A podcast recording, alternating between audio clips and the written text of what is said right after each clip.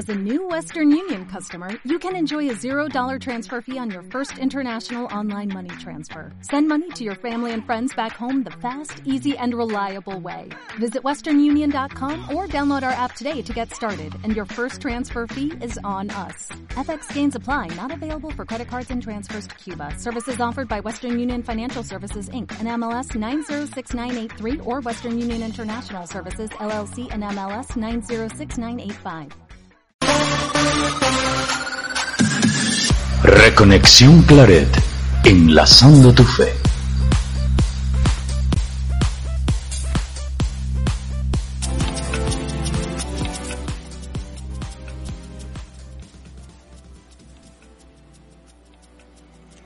Hola, ¿qué tal amigos? Buenas noches. Estamos en tu programa Reconexión Claret, enlazando tu fe, enlazando la fe de todos nuestros buenos amigos. Gracias por acompañarnos, por seguirnos como cada jueves. Y paso los micrófonos y las cámaras a, a nuestro equipo que se encuentra distribuido tanto en Puebla como en la Ciudad de México. Padre René, muy buenas noches.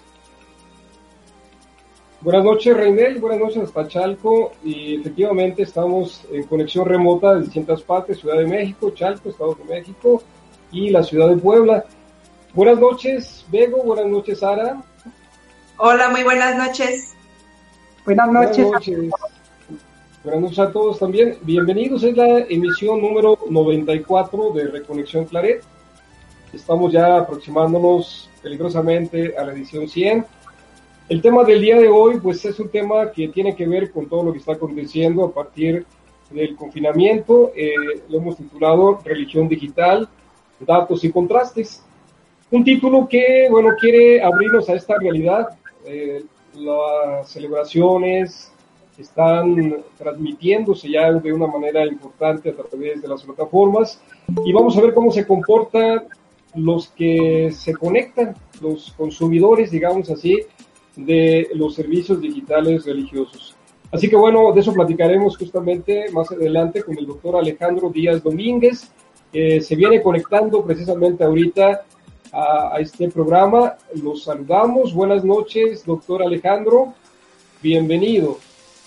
Y eh, además eh, estará él ya también en, en, la pantalla de nuestras cámaras y con el audio un poco más adelante, pero mientras que entramos en tema, eh, vamos a a empezar también diciendo lo que ha acontecido en esta semana. Ara Vego, hoy fuimos testigos, me parece que pues muy satisfechos y muy, muy gozosos de un acontecimiento el sábado, el campamento online, ¿verdad? Es un campamento de una modalidad eh, inédita. No sé si quieran comentar rápidamente qué les pareció esta modalidad y el acontecimiento en sí, ¿no?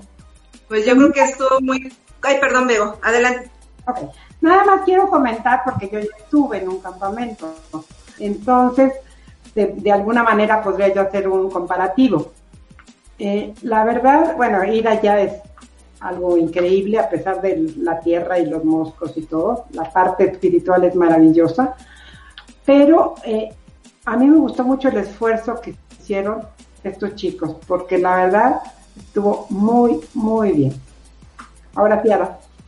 Sí, yo, yo empecé a ver, estar en, el, en la transmisión y me encantó la cantidad de personas que estaban conectadas al mismo, al mismo tiempo. Yo creo que ahorita el usar estos medios, por ejemplo, para mí es algo nuevo porque nunca lo había hecho. Entonces, este, qué padre que se pudo dar, ¿no? Efectivamente, bueno, eh, justamente de eso también hablaremos ahora en el tema del programa. Eh, todo lo que sucede online, todo lo que es digital y vemos las, vamos, las ventajas, ¿no? No es lo mismo que presencial, pero como alguien dijo, que sea virtual, que sea online, no quiere decir que no sea real. Así que bueno, eh, me parece que aunque haya comparaciones y optemos siempre por el que se vive de manera presencial, esto fue un gran esfuerzo, me parece que tuvo grandes, también grandes logros. Bueno, vamos a comentar también rápidamente, eh, hoy es el Día del Niño, así que felicidades a todos aquellos que todavía tienen alma de niños, dicen que todos tenemos uno dentro, y bueno, hay, que hacer este, pues bueno, hay que utilizar esa reserva de espíritu infantil para poder ir sobrellevando esta situación. Entonces, bueno, feliz Día del Niño, Bego, Ara. También saludamos con el mismo espíritu. un espíritu también eh, de espíritu infantil al doctor Alejandro que se viene uniendo a esta conversación inicial. Buenas noches, doctor Alejandro Díaz. Bienvenido. Vamos, vamos a, también a comentar rapidísimamente eh, el próximo domingo, aunque todavía no es un acontecimiento ya sucedido, es el cuarto domingo de Pascua, es dedicado a la jornada de oración por las vocaciones y empieza a ver por ahí eh, pues cantidad de comunicados de distintas iniciativas sobre este tema de la promoción del cultivo de la oración por las vocaciones. Platicaremos de eso un poco más adelante. Bueno, cerramos este momento de arranque. Vamos entonces a enfilarnos a la primera sección.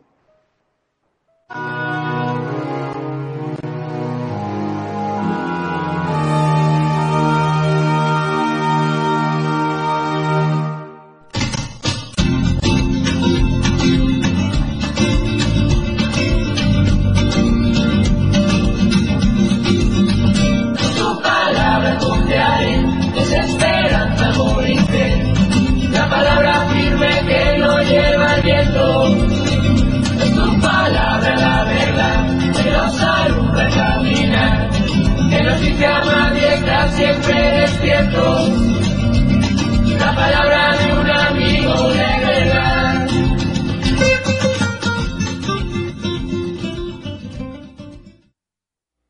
Muy bien, comenzamos ahora la sección Tu Palabra que dirige el padre René Pérez Díaz. Adelante, padre.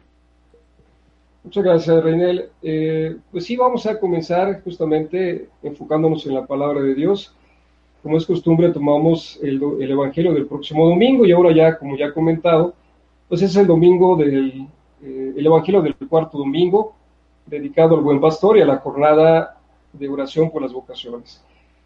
Cambia ahora justamente por este motivo, ya no es San Lucas el que estábamos siguiendo, sino que ahora es el Evangelio según San Juan, el capítulo 10, versos del 1 al 10, que dice así. En aquel tiempo dijo Jesús, en verdad, en verdad les digo, el que no entra por la puerta en el aprisco de las ovejas, sino que salta por otra parte, ese es el ladrón y bandido. Pero el que entra por la puerta es pastor de las ovejas. A éste le abre el guarda y las ovejas atienden a su voz. Y él va llamando por el nombre a sus ovejas y las saca afuera. Cuando ha sacado todas las suyas, camina delante de ellas y las ovejas le siguen, porque conocen su voz. A un extraño no lo seguirían sino que huían de él porque no conocen la voz de los extraños. Jesús les puso esta comparación, pero ellos no entendieron de qué les hablaba, por eso añadió Jesús, en verdad, en verdad les digo, yo soy la puerta de las ovejas. Todos los que han venido antes de mí son ladrones y bandidos, pero las ovejas no los escucharon. Yo soy la puerta. Quien entre por mí se salvará y podrá entrar y salir y encontrará pastos. El ladrón no entra sino para robar y matar y hacer estragos. Yo he venido para que tengan vida y la tengan abundante. Pues hasta aquí la palabra del Señor. Eh, es un texto relativamente corto. Eh, hemos llegado ya, como dicho, al cuarto domingo de Pascua. Eh, prácticamente llevamos la mitad de estos 50 días de este eco de la resurrección. Eh, es un tiempo, como tanto se ha dicho, un tiempo especial de gozo y de paz. Y este, este domingo, como ya también mencionado, pues la iglesia lo denomina, lo llama Domingo del Buen Pastor. El Evangelio es diferente, estamos ahora tomando a San Juan. Y las figuras que resaltan, sin duda, de donde toma el nombre esta jornada, pues es la figura del buen pastor mencionada en los primeros versículos de este texto, pero también resalta la figura de la puerta. Bueno, antes de entrar en los detalles del texto, eh, quisiera enmarcar eh, el significado, pues, de este domingo. Eh, primero empezamos diciendo que es la jornada 57, es decir, ya hace un buen tiempo, desde el año 63, que se celebra esta jornada en el ambiente de iglesia. La jornada tiene de hecho el nombre de oración por las vocaciones, pero pretende no solamente orar, sino además suscitar, promover, cuidar, cultivar, acompañar las vocaciones. De manera particular, las vocaciones sacerdotales y vocaciones de especial consagración. Apuntado pues esto, vamos a retomar elementos del texto que nos ilumina en este Evangelio. La figura principal, desde luego, así comienza el texto, es la del pastor, pero un pastor calificado de bueno, por eso del buen pastor, porque sabe cómo cuidar a sus ovejas, cómo acercarse a ellas, cómo tratarlas y cómo guiarlas. Es toda una pedagogía del cuidado y del acompañamiento. Esta alegoría resulta pues muy útil para hablar de la dinámica vocacional, no solo en el sentido pasivo, siendo nosotros llamados, siendo también guiados, conducidos por Jesús en esta búsqueda de sentido, búsqueda vocacional, sino también en el sentido activo, dado que se nos motiva a ser también quienes a ejemplo de Jesús podamos suscitar, podamos motivar, podamos acompañar a los jóvenes en su discernimiento vocacional, presentando en su panorama de opciones también, ¿por qué no?, el de la vida sacerdotal, el de la vida misionera, el de la vida contemplativa. Una tarea insoslayable para todo aquel que ame de verdad su vocación cristiana. Pero también hoy una tarea planteada como urgente porque de todos es sabido esta carencia, esta escasez vocacional que aqueja a la iglesia. Concluyo planteando una pregunta. Eh, ¿Hemos sido, o has sido tú que hoy me escucha, inspiración, puente o provocación para alguien en su búsqueda vocacional. Bueno, aquí cierro, queda un poco de tiempo para poder comentar. Eh, Ara Obeco, quien quisiera tomar la palabra para hacer algún comentario.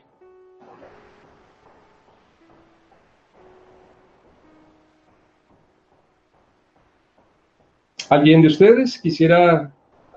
Bueno, yo quiero comentar acerca de lo que acabas de decir de, hasta parecería contradictorio, ¿no?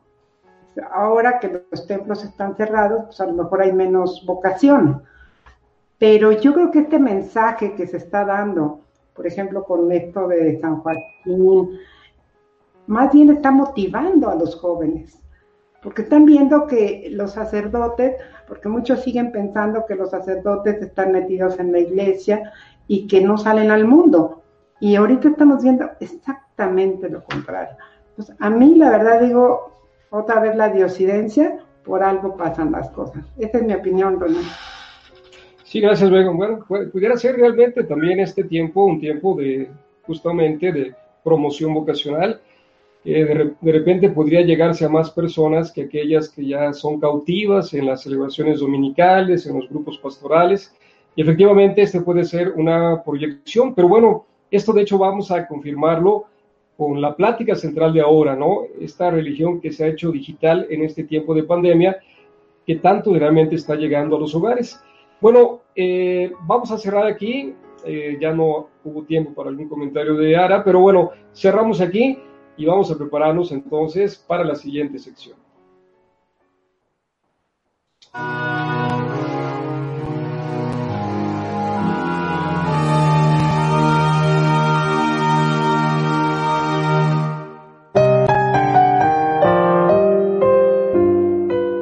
Solidaridad y Misión Juvenil. Muy bien, estamos de vuelta ahora en la sección Solidaridad y Misión Juvenil que dirige Begoña Ferraes. Adelante, Bego. Pues buenas noches. Eh, el tema de, de mi sección el día de hoy es coronavirus, confinamiento y adolescentes. Quiero compartir con ustedes, papás, jóvenes, adolescentes, un, algo muy profesional que están haciendo algunos psicólogos. Dice, tener a los adolescentes confinados en casa durante la crisis del coronavirus puede no ser tan laboriosa como estar refugiado en casa con niños pequeños, pero definitivamente tiene sus desafíos. Los pequeños podrían estar entusiasmados ante la perspectiva de recibir atención de los padres las 24 horas, los 7 días de la semana. Los adolescentes puede que no sientan lo mismo. Estos son algunos consejos de los especialistas para padres de adolescentes y jóvenes durante este tiempo. Enfatice el distanciamiento social. El primer desafío con ellos puede ser lograr que cumplan con las pausas de distanciamiento social. Los adolescentes tienden a sentirse invencibles y es probable que estén conscientes de que el nuevo coronavirus no es tan problemático para su rango de edad como lo es para las personas mayores. Algunos padres reportan mucho rechazo cuando les dicen a los adolescentes que no pueden salir y reunirse con sus amigos. Una cosa que hay que enfatizar con ellos es, no puedes saber si tus amigos están bien y aunque puede que te sientas cómodo tomando el riesgo, también lo estarás trayendo de vuelta a tu casa, donde están tus papás, donde están tus abuelos. Otra, entienda su frustración por no poder ver a los amigos. Reconozca que sabe lo frustrante que es para ellos estar separado de sus amigos. Sea más flexible con las reglas sobre el tiempo dedicado a las redes sociales. Motívelos a ser creativos acerca de nuevas formas de interactuar socialmente con sus amigos. Apoye la educación en línea. Los padres reportan que se sienten presionados y confundidos acerca de cómo ayudar a sus hijos con el aprendizaje en línea. Con los adolescentes, mantenerse al día con las expectativas de la escuela puede ser un desafío, especialmente para los que tienen trastornos en el aprendizaje o problemas de organización. Fomente hábitos saludables. A los adolescentes les irá mejor durante este tiempo estresante si duermen lo suficiente, comen comidas saludables y hacen ejercicio regularmente. Los hábitos saludables son particularmente importantes para los jóvenes que podrían estar teniendo dificultades con ansiedad o depresión. Perder las rutinas en las que han llegado a confiar puede ser una gran fuente de estrés. Valide su decepción. Para muchos, la parte más dolorosa de la crisis del coronavirus será perder experiencias importantes. Temporadas deportivas en la preparatoria, graduaciones, producciones teatrales. Y aunque todos estamos perdiendo actividades muy valiosas, es especialmente problemático para los adolescentes cuyos cerebros están programados para pensar en la novedad, la búsqueda del placer y en alcanzar nuevas fronteras. Ofrézcales ese espacio para compartir sus sentimientos y escuchar sin juzgar o sin asegurarles que todo estará bien y que es normal sentirse ansioso, enojado o triste en ocasiones. Para terminar, los papacitos, los hijos, los jóvenes que nos están escuchando, me gustaría, nos gustaría escuchar su opinión. ¿Cómo se están sintiendo ustedes en estos momentos, papás, jóvenes? Eh, es algo totalmente inusual. Así que me gustaría escuchar su opinión por escrito en el chat. Y mientras, pues le doy la palabra a Ara, que tiene un nieto adolescente y que creo que Bueno, pues sí, es frustrante para ellos, la verdad, estar encerrados. El, el, a veces el Internet no trabaja de la manera adecuada, como lo hemos visto en muchas ocasiones, y pues no tienen un acceso bueno, entonces sí es muy frustrante. Este, no tienen quien les, les este, esté orientando sobre sus tareas o una duda o algo, entonces sí, sí está complicado.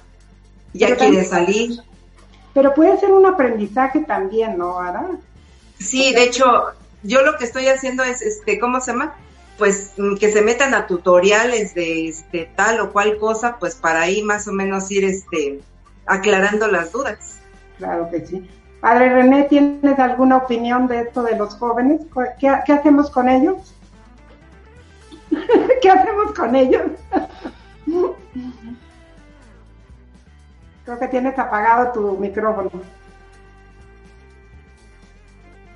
Solamente me sonreí, no sé, escuchaba lo que decía, qué bueno, porque dije algunas cosas que no pueden salir al aire. No, realmente eh, es, un dilema y es muy complicado para los papás. Eh, se ha dicho que, esta es una oportunidad y efectivamente hoy la, familia está tiempos que no estaban antes con esta vida tan ajetreada, pero también es cierto que, que tener una casa tres, dos, cuatro adolescentes, papás también en una situación de estrés, pues no, es algo sencillo y realmente tiene que hacerse eh, uso pues de, paciencia, de pedagogía, de, tantas cosas. Yo creo que esto, esto se va a convertir bien ponderado en una posibilidad de crecimiento para las familias y, de aprender a conocerse más en situaciones también estresantes.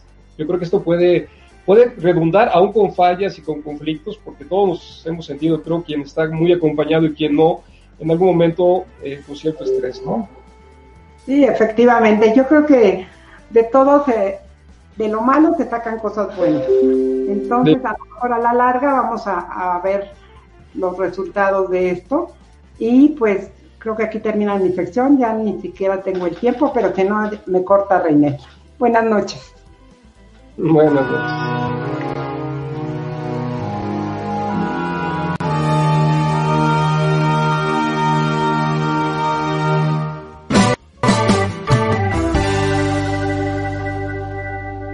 Opiniones.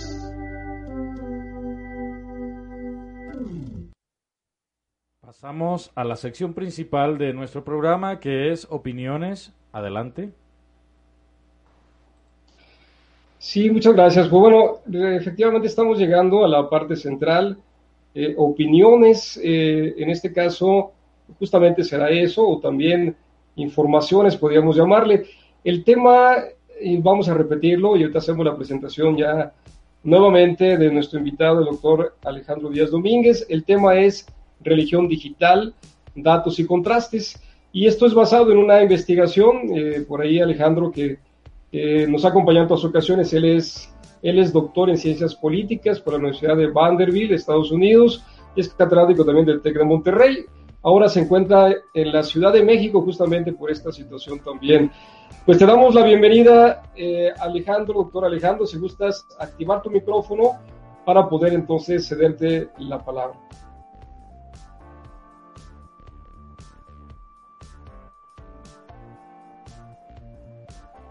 Tenemos alguna complicación de conexión con el doctor Alejandro, esperemos, esperemos restablecerla ya. Adelante, doctor Alejandro, si gustas eh, hacernos el planteamiento del tema. Acababa yo de, justamente de presentarte, ¿no? Por ahí, si gustas activar tu micrófono para poder escucharte.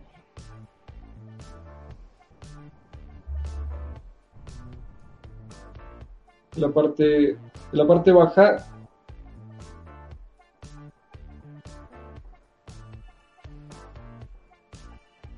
Estamos viendo una presentación, pero todavía, Alejandro, todavía no te escuchamos. Si gustas por ahí activar el micrófono para poder tener la prueba del audio.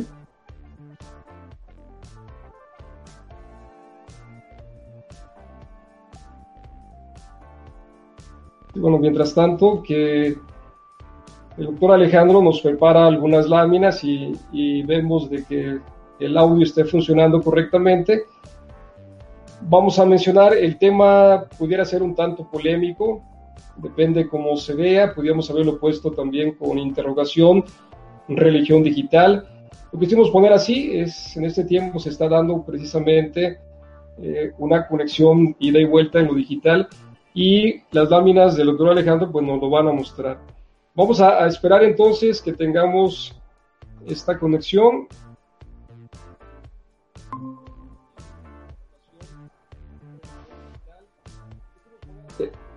Te escuchamos un poquito, un poco bajo, si, si puedes por ahí moderar, subir tu volumen.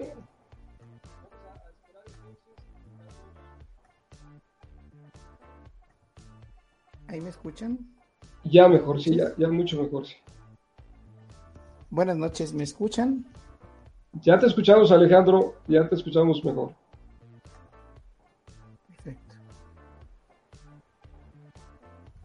Muchas gracias. Buenas noches. Perdón los problemitas técnicos, pero ya solucionados.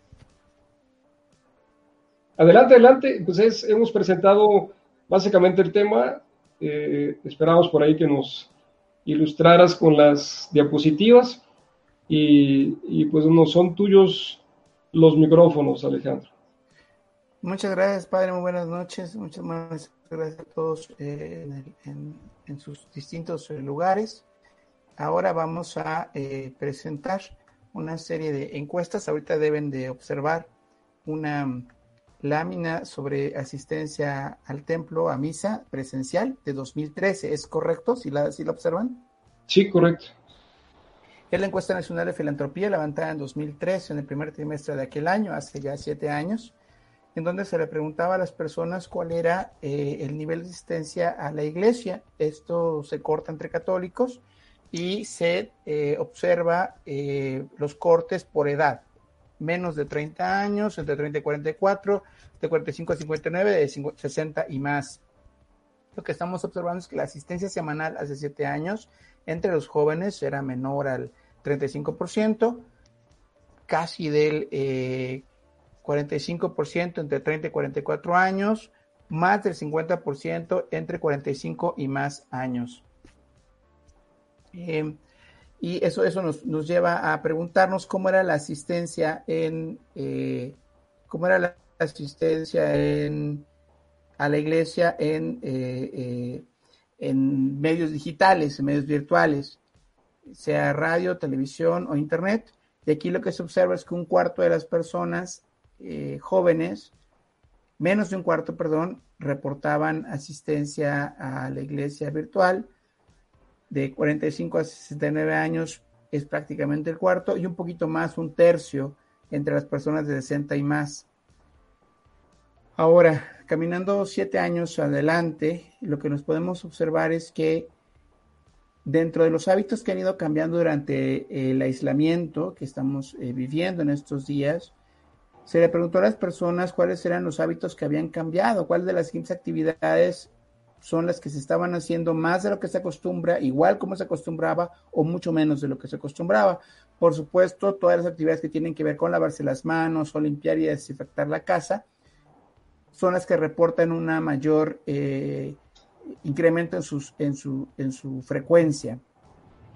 Sin embargo, llama la atención que el 30% de las personas manifiesta que ha, ha realizado un mayor, eh, eh, con mayor frecuencia actividades como oraciones o rezos. Esto nos sugiere que, en efecto, eh, las, las, las, los hábitos han cambiado durante, durante la pandemia. Y finalmente quiero presentar esta encuesta levantada en, por teléfono por Alejandro Moreno para el financiero y para la página digital Nación 321. Es una telefónica nacional que Alejandro Moreno levanta 17 y 18 de abril, es decir, hace 15 días, y les pregunta a las personas si en estos días de aislamiento están viendo escuchando o asistiendo de manera virtual a servicios religiosos por medio de Internet o de redes sociales. Lo que se encuentra es que un cuarto de las personas reportan asistir virtualmente por medio de Internet o redes sociales a los servicios religiosos. Es un cuarto, bueno, un poquito más de un cuarto entre católicos y el 44% entre, los, entre las iglesias cristianas evangélicas y protestantes.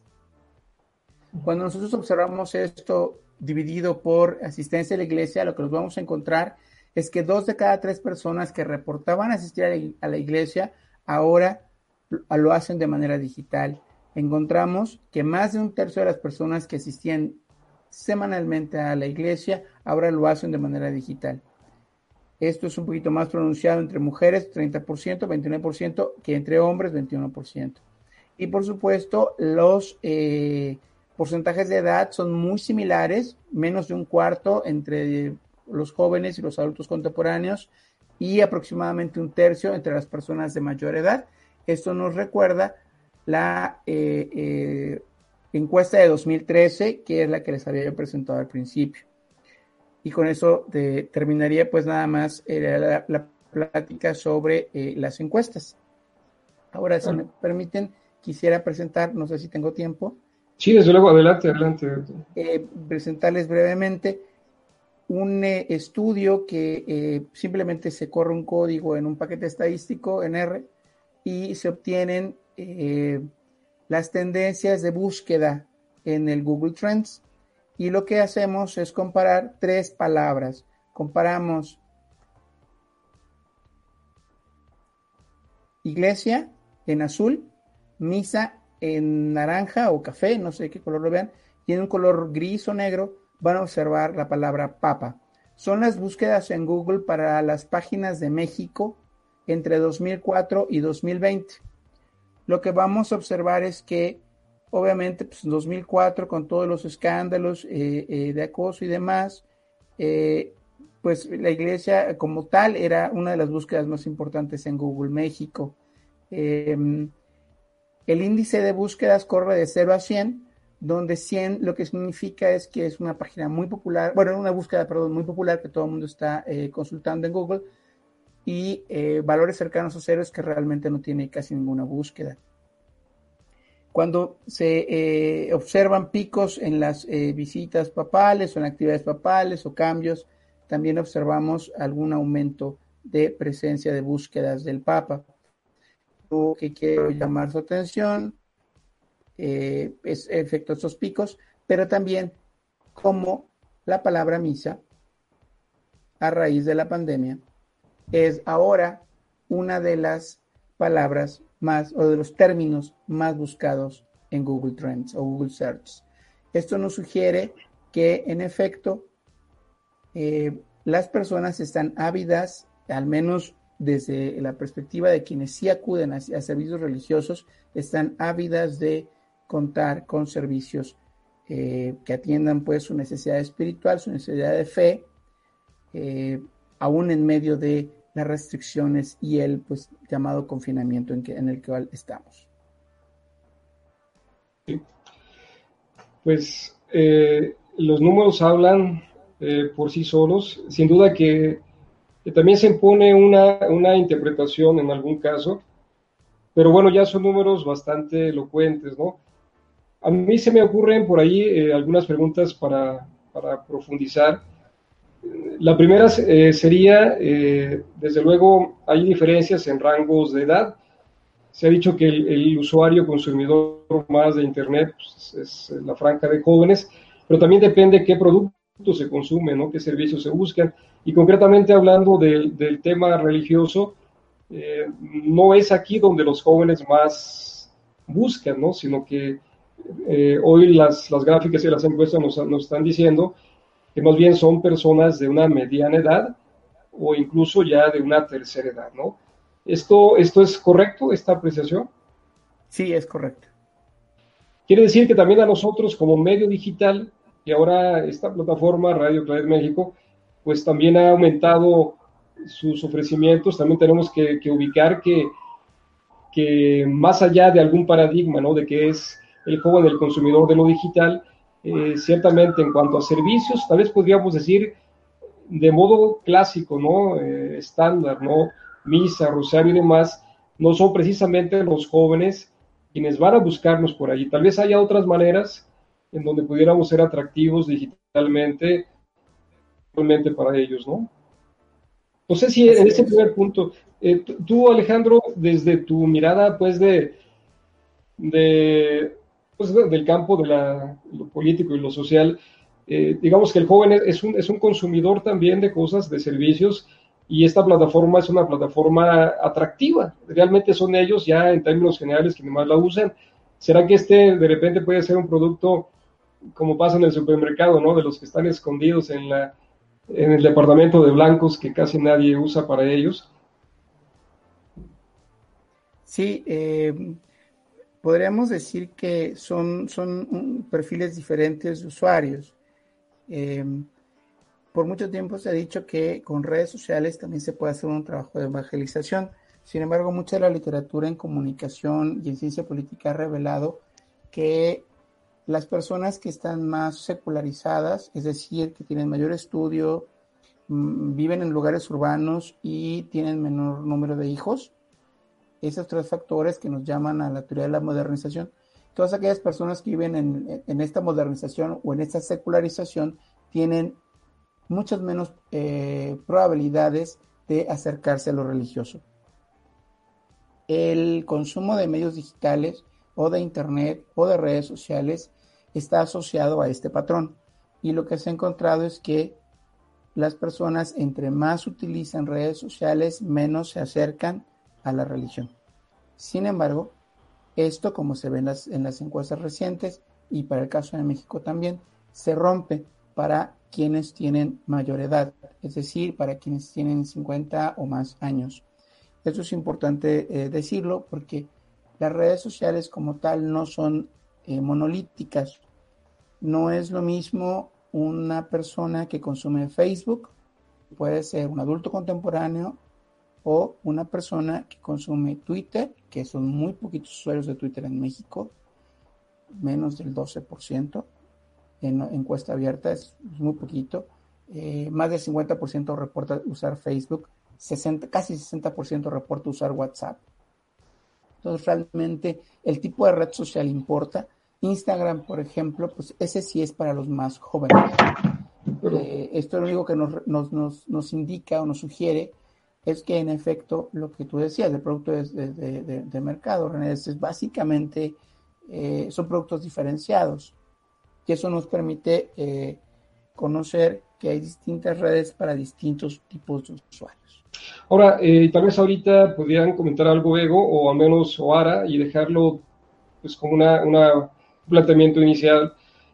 también este, estas comparativas de de quienes asisten incluso en, cuanto a años, 2013 o 2020, de manera regular a misa, que también hay por ahí pues algunas encuestas que nos hablan que es una, es una mínima parte de los católicos en México, realmente es, es, es poco menos que significativo, pero que ahora que se da este confinamiento y que, que aumenta el uso de lo digital, tú hablabas de, de, de, un aumento escasísimo realmente entre católicos es casi casi la media del consumo en general de lo religioso, ¿no? Eso también es, es, bastante significativo porque quiere decir que, que también los católicos en México, si son encuestas nacionales, no están buscando tanto, ¿no? Esto que ya no están teniendo físicamente y de repente nos puede dar un poco la idea contraria a algunas tendencias que empiezan por ahí a darse, tal vez sectorizadas, de nuevo la misa, nuevamente queremos la misa física, no lo sé. Son por ahí algunos acercamientos. No sé si quieras comentar algo de entrada, Bego, y dejamos el planteamiento así y nos vamos a una pausa y regresamos platicando también sobre el tema, ¿no? Mira, yo creo que esto es un fenómeno muy especial. Las misas televisadas ya tienen un buen... Y había quien, había, pues como que cómodamente, pues la veo desde mi casa, habiendo la posibilidad de asistir a los templos. Pero esto yo creo que ha, movido muchas cosas, porque no solo es la misa, no solo es no recibir los sacramentos, es el acercamiento con un sacerdote o con un fiel. Es, eso es lo que yo creo que nos está pudiendo más. Entonces, a lo mejor las misas televisadas no son tanto como lo que se está propiciando ahora del acercamiento social. Sí, correcto. Ya nos, nos hará una puntualización por ahí Alejandro, porque era precisamente lo que más se está buscando en estas tendencias de Twitter son misas, ¿no? Quiere decir que por ahí es donde más sí se está notando la búsqueda de los usuarios, ¿no? De lo religioso, pero, pero no más cosas, ¿no? Tal vez no se está notando. No sé si en la encuesta de lo religioso también incluyeran, eh, no sé, pláticas, conferencias, etcétera. Pero lo que sí sube es la misa. Y nosotros mismos lo vemos, ¿no? Cuando se, se proyecta y transmite un rosario, hay cuarenta y tantas personas conectadas. Y en este programa, si por ahí vamos a ver, pues tenemos creo que 15, 16, a veces sube a 20. Es decir, sí hay también una tendencia del consumo de lo religioso. Pero bueno, regresamos platicando de esto, si les parece, también doctor Alejandro. Vámonos entonces a una pausa musical. Eh, por favor, Ara, si gustas anunciarlos el canto de hoy. ¿no? Claro que sí, vamos a escuchar el himno al Padre Claret. Escuchamos.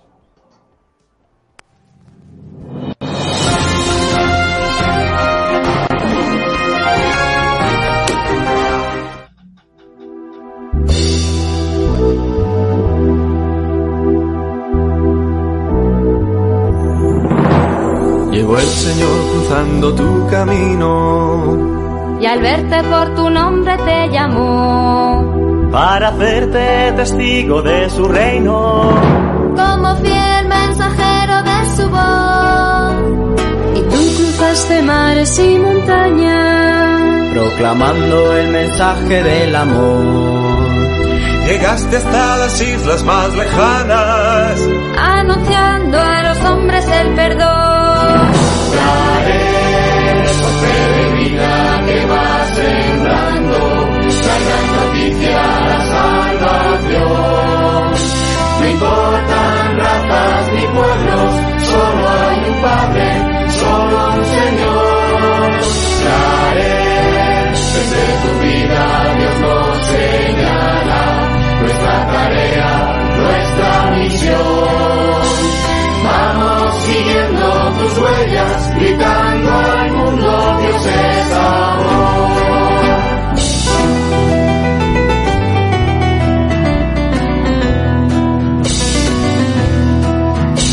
La luz del Evangelio fue tu rumbo. tu vida Cristo mismo la llenó. y le hiciste llegar hasta los hombres. Como el Hijo en María se nos dio. Nosotros seguiremos tus caminos. Como nueva familia del amor. Queremos ser también la luz del mundo. Levadura de vida y salvación. Sembrando la gran noticia, la salvación. No importan razas ni pueblos, solo hay un Padre, solo un Señor. Traes, desde tu vida Dios nos señala nuestra tarea, nuestra misión. Vamos siguiendo tus huellas, gritando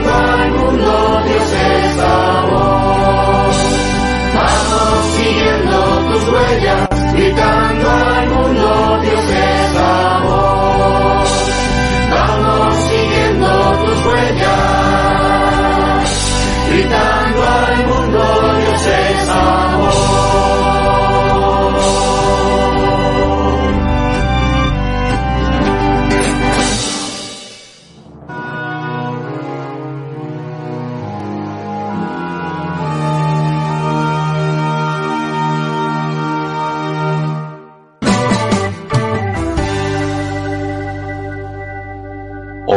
Opiniones. Muy bien, regresamos a esta transmisión de Reconexión Claret, padre. Imposible no cantar. Perdón que me haya metido, pero pues se contagia uno. Al contrario, Reinel, qué bueno, ya esta modalidad interactiva está empezando a hacerse muy popular. Vamos a unirnos también en esta. Qué bueno que, que nos recuerdas, eh, justamente esta semana en el programa Día a Día se están presentando eh, claretianos para hablar de distintos aspectos, entre ellos también cómo se está viviendo este tiempo de pandemia. Y hemos tenido testimonios, pues creo que muy, pues vamos, muy edificantes. Hoy precisamente se habló de la misión, se ha hablado de, San Hipólito, de lo juvenil, etcétera. Entonces, bueno, qué mejor que este canto para ponernos en sintonía, pues, con la Semana Claretiana. Pero regresamos, regresamos con el doctor Alejandro Díaz Domínguez, con esta presentación de datos y de encuestas. Eh, le decía yo en el programa pasado, eh, Alejandro es amigo de los números, pero luego nos mete en complicaciones porque, porque nosotros no sabemos interpretarlos bien. Él tendrá luego que decirnos exactamente cómo se cruzan uno y otro factor y qué tan real es de repente eh, un número así de crudo, ¿no? Por eso, entonces, vamos a regresar a, este, a esta, esta interpretación. ¿no? Decíamos que, que empieza a haber por ahí comentarios de la gente que nos sigue en redes, que también eh, vivir la misa, lo acaba también de mencionar eh, Begoña, la misa en casa de repente hace perder ¿no? toda la solemnidad y desde luego la vivencia de lo presencial. Eh, incluso hay una serie por ahí de indicaciones cómo vivirla. Pero lo cierto es que en cuanto a números que tú nos presentas, Alejandro, no aumentó tanto, ¿no? Aunque ya haya sido una, una costumbre, como decía Begoña, escucharle en la tele. Hoy hay sin fin de transmisiones, listas grandes en internet, en YouTube, etcétera. Pero, pero lo que ya se consumía antes, hace siete años y en esta pandemia, ni siquiera la de la influenza, hoy no varía grandemente, ¿no? Aunque sea tendencia en búsquedas de Google a partir de estas cifras, también esto nos está diciendo un poco a nosotros, ahora qué, que decíamos, las iglesias, los templos se cierran, pero entonces la iglesia se abre y quiere llegar a las personas a través del mundo digital, la evangelización digital. Pero los números de repente nos parece que, eh, abrimos una ventana, pero un poco se asoman para ver qué hay en esa ventana. ¿Qué opinas, Alejandro? Eh, sin duda, uno, de los primeros eh, comentarios tiene que ver con precisamente la asistencia a servicios religiosos. Lo que sabemos es que aproximadamente un tercio de las personas acuden a su servicio religioso cada semana. Sabemos que aproximadamente 9-10% lo hacen mucho más que una vez a la semana, es decir, varias veces a la semana. En el agregado, esto nos da un 40, 42, 43% de personas que acudirían una vez a la semana o más esto para el caso católico lo que nos indica y para el caso del promedio nacional, lo único que nos está sugiriendo es precisamente el tamaño de la religión. Es decir, dada que la religión mayoritaria, la que tiene el... Ahora vendrá el nuevo censo y tendremos los datos finales, pero aproximadamente 75% de la población va a, ser, para resultar católica. Eh, es muy esperable que este número, dado que es la gran mayoría de la población, sea el que eh, se asemeje al porcentaje nacional. Lo que también sabemos es que del lado evangélico protestante son eh, religiones cuyos, cuyos feligreses, la feligresía tiene una mayor, mayor apego a su eh, rito o a su, a, su, a su servicio religioso y por lo tanto observamos que proporcionalmente aumenta su asistencia a servicios eh, eh, religiosos, sean presenciales o sean virtuales. Y de ahí el hueco que encontramos de pues, casi 17 puntos entre católicos y evangélicos y protestantes. Aquí quisiera, quisiera también recordar, no, será, y tal vez eh, tenga que ver con esta intención también del programa, de, de, que este tema nos ayude a profundizar en algún aspecto, porque hoy la situación nos lleva a vertirnos ¿no? en el mundo digital. Pero lo cierto es que mucho tiempo la iglesia fue muy cautelosa. Eh, realmente eh, había datos de hace unos 20 años donde se le permitía a la iglesia tener alguna estación, algún canal, y yo recuerdo que en algún momento determinado dijeron que no, cuando ya el mundo protestante, la religión protestante, había iniciado también con todo esto. ¿no? Hoy vemos que, que, en la televisión abierta incluso pues hay, hay, hay, religiones de mucha presencia, de muchas horas de transmisión. Cuando la Iglesia Católica apenas si tiene uno y es de la televisión de paga, tiene uno o dos, y de presencia nacional me parece que solo uno, una o dos estaciones de radio.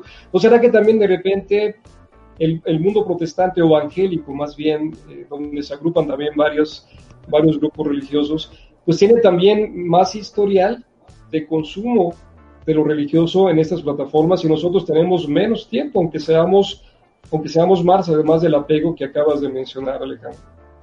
Por supuesto, eh, eh, la, tradición que viene de, utilizar medios alternativos eh, en, el, mundo evangélico protestante, pues proviene desde los 60, ¿no? desde los años 60, es decir, tienen ya un largo recorrido desde las traducciones eh, de las escrituras a otras eh, lenguas, ¿no? particularmente entre comunidades indígenas. En ese sentido, evidentemente hay un camino más recorrido allá, pero también hay que recordar que existe una cierta brecha, aunque el 88% de los hogares reportan contar con una televisión, también es real que eso solamente, como bien, bien se apuntaba acá, el padre René, eso funciona para televisión abierta porque los, los, suscriptores o las familias suscriptoras de televisión por cable son, es una proporción mucho menor. Y por supuesto también está el otro dato que ni siquiera llega al 40% de hogares con internet. Es decir, no es solamente el internet que podemos sacar de nuestro aparato celular, sino si tenemos internet en casa. Y no es más del 40% de la población. Entonces, esto nos sugiere también que existen retos adicionales tanto para eh, la transmisión de servicios religiosos como parte de un asunto jurídico, es decir, solamente el reglamento lo permite, el reglamento de la ley de acciones religiosas y culto público solamente lo permite en tiempos extraordinarios. Sin embargo, estos son tiempos extraordinarios donde plenamente se acredita. Es verdad también que las últimas reformas al reglamento han flexibilizado esta, terminología y cómo se interpreta, por un lado. Y por otro, es importante recordar que existen ciertas brechas en términos digitales y en términos de acceso a ciertas eh, plataformas, como puede ser la televisión de paga, y esto también nos puede ayudar a entender un poco las diferencias que existen entre religiones respecto al consumo virtual de asistencia a servicios religiosos. Sí, eh, definitivamente todos estos factores que considerar. Yo, yo me lazo la, última, el último planteamiento, eh, que tiene que ver un poquito con eso, que la iglesia también en algún momento parece que, se paralizó hace, años y no empezaba tan rápidamente. Hoy lo está haciendo, incluso se cierra el templo, como se dice en la frase, pero se abre la iglesia y quiere llegar a sus fieles a través de estos medios. Pero también, también ha circulado, por ahí lo compartía preparando el programa contigo Alejandro y eh, un poco también con las colaboradoras Bego y Ara, eh, ha circulado una reflexión de un teólogo, un teólogo que, que se llama Rafael Luciani, que precisamente tiene que ver con esto que en parte ha dicho Bego, que, es lo que se extraña, ¿no? Porque hoy se reclama también en algunas tendencias la Eucaristía. Devuélvanos la misa, hay por ahí algunos eslogan de petición. Y este teólogo Rafael Luciani, en un artículo de hace casi un mes, porque realmente empezó, no sé, a las dos semanas de que esto estaba iniciándose, ¿no? En cuanto a, fase 2 y recrudeciéndose en el confinamiento, y le titula a una reflexión, es la hora de ayunar del pan y aprender a comulgar con la palabra. Es un artículo bastante polémico que viene en el momento donde se dice la iglesia, la iglesia se abre a través de los medios digitales porque los templos están cerrados. Pero también dice, bueno, ¿será que hemos acostumbrado a la gente a solamente vivir de lo sacramental?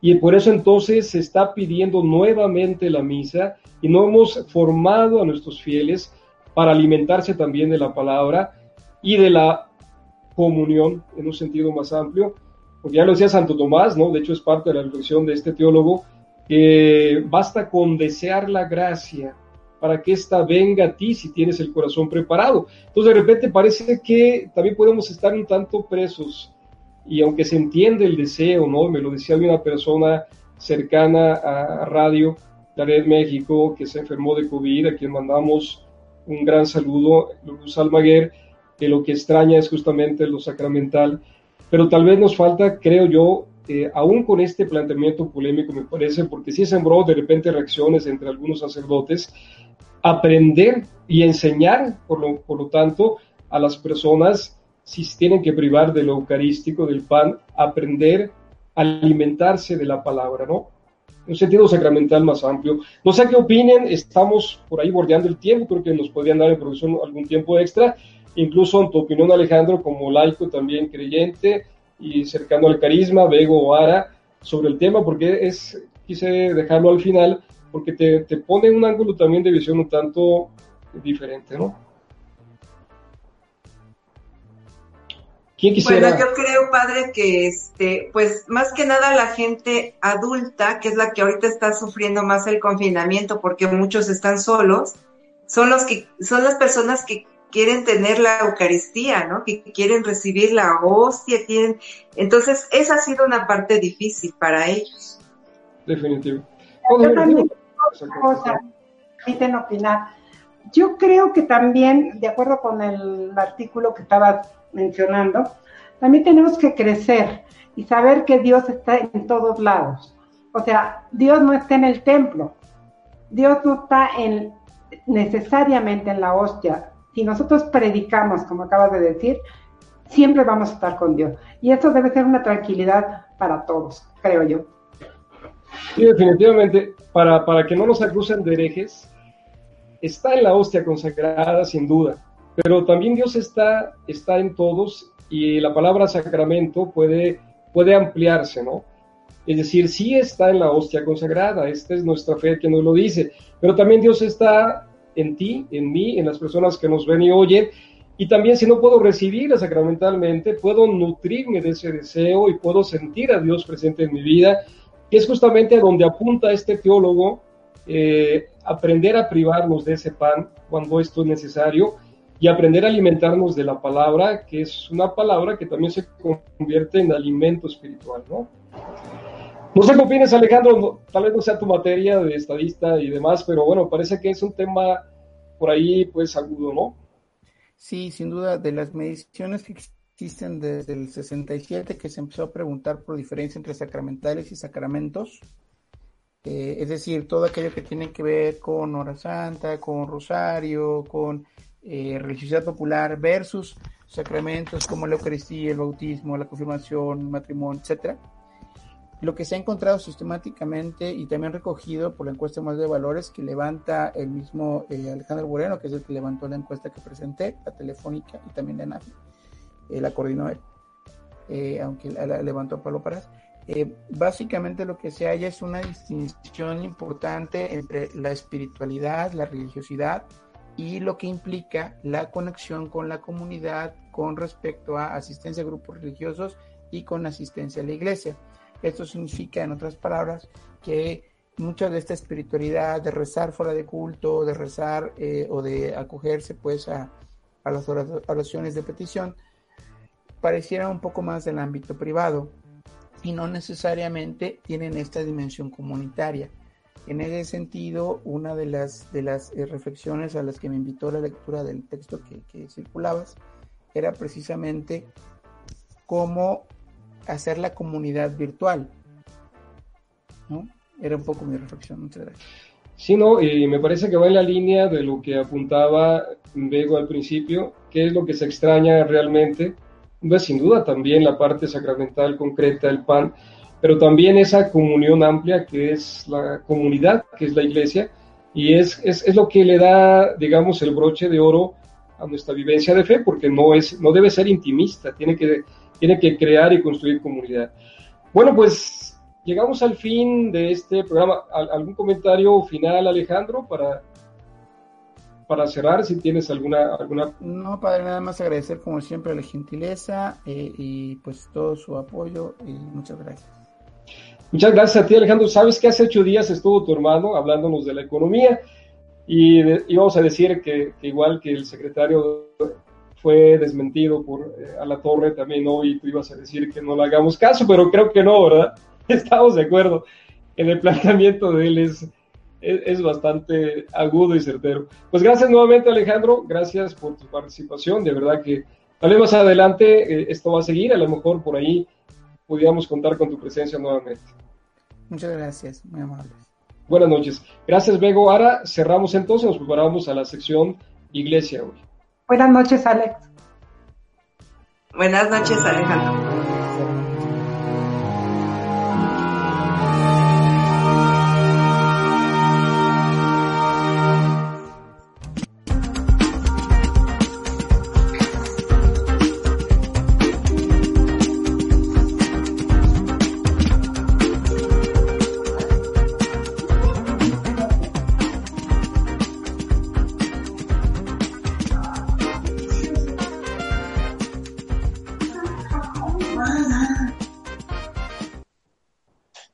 Estamos de vuelta en la sección Iglesia Hoy con Araceli Izquierdo. Adelante. Muy buenas noches. Bueno, empezamos el día 23 de abril. Eh, no recibir, sino donar. Es el espíritu con perfume completamente evangélico. Día en el que se celebra el onomástico de Jorge Mario Bergoglio, el Papa Francisco, quien entrega respiradores y equipo médico, máscaras y gafas protectoras para médicos y enfermeras de cuidados intensivos de algunos hospitales de Rumania, Italia y Madrid, España. Todo el material donado por el Papa irá en un vuelo integrado por un equipo de 11 médicos romanos y 6 trabajadores sanitarios, enviado el 7 de abril por el gobierno de Bucarest.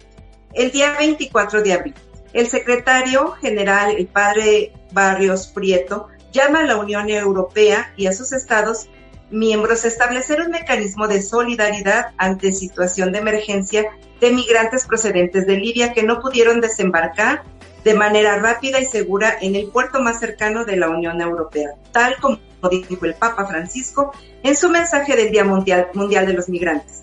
Se trata de nuestra humanidad, de que nadie sea excluido, que la pandemia no sea una excusa para dejar que mueran en el mar Mediterráneo.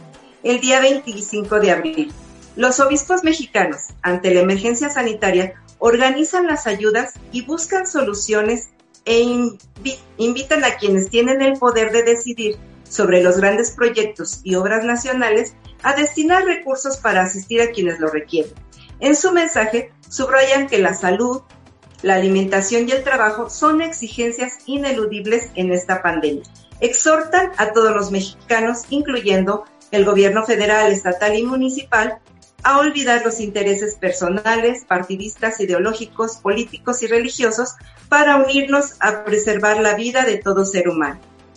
El día 26 de abril, el Papa recordó que el sábado fue el Día Mundial del Paludismo, promovido por las Naciones Unidas, y pidió ir hacia adelante en el compromiso para prevenir y curar el paludismo al tiempo que combatimos la pandemia del coronavirus. El día 27 de abril, el padre Garbari, misionero y miembro del proyecto de las nueve iglesias del Amazonas, que promueve los derechos y dignidad de los habitantes, da a conocer que la pandemia ha bloqueado a toda Bolivia.